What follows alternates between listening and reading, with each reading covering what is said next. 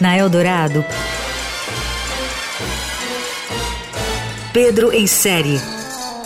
Tudo sobre séries, filmes e outros enlatados.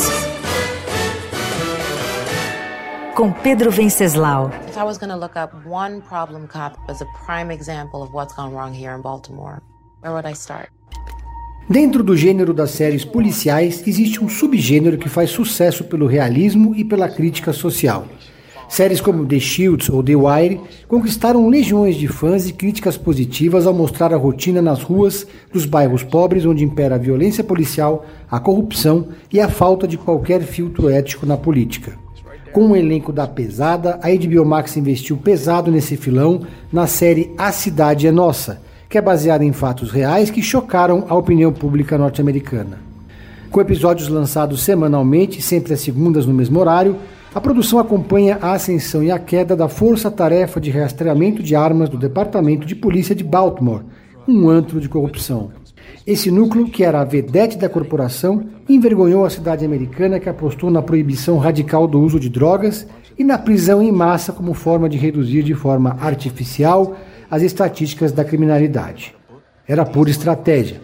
A temida força-tarefa da polícia de Baltimore ficou conhecida pela violência em suas ações e por manter um esquema crônico de corrupção.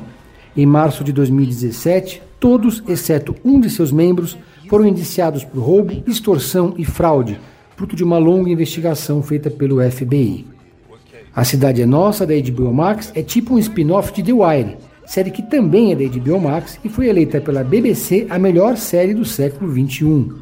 The Wire foi criada por um ex-repórter policial e tem como pano de fundo o tráfico de drogas em Baltimore, através do ponto de vista dos policiais que usam a escuta que dá nome à série e também dos criminosos.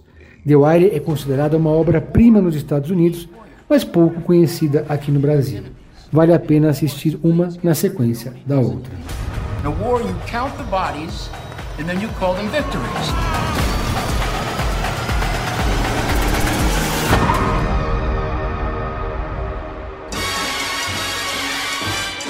Você ouviu Pedro em Série.